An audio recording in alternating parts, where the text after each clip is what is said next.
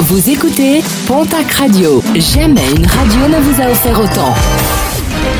L'information locale à 9h, c'est sur Pontac Radio. Bonjour Jean-Marc Courage Sénac. Bonjour à toutes et à tous. La région pense ses plaies après le passage de la tempête Karine. Plusieurs dizaines de milliers de foyers ont été privés d'électricité, particulièrement dans les Pyrénées-Atlantiques et les Hautes-Pyrénées. Plusieurs arbres ont été arrachés au jardin massé à Tarbes. La chute de l'un d'entre eux a détruit une partie du cloître de Saint-Sevé de Rustan, un cloître classé et datant du XVe siècle. Parmi les communes les plus touchées, Orlex, dans les Hautes-Pyrénées, où une trentaine d'habitations et d'entreprises ont subi des dégâts importants. Appel à manifester pour ce mardi, appel lancé par l'intersyndicale opposé au projet de réforme des retraites.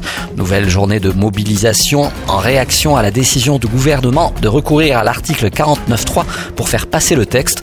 Des syndicats qui menacent également de recourir à la grève, notamment dans les transports.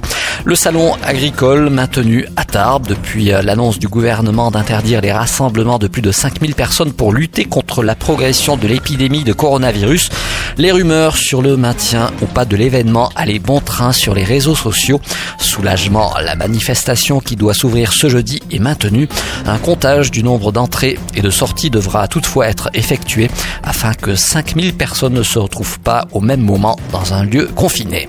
Visite annulée, celle d'Emmanuel Macron qui devait se rendre dans le Gers demain mercredi. Une visite du chef de l'État sur le thème du patrimoine du côté de Condon. Une visite qui n'aura finalement pas lieu, le président de la République ayant décidé d'annuler tous ses déplacements qui ne sont pas en lien avec le coronavirus. Et puis un mot de sport et de rugby pour finir avec un départ du côté de la section paloise non conservé par le club béarnais au terme de son contrat en juin prochain. Bastien Pourailly va s'engager avec Clermont pour les deux prochaines saisons. L'ailier n'avait joué que seulement trois fois en championnat cette saison avec la section paloise.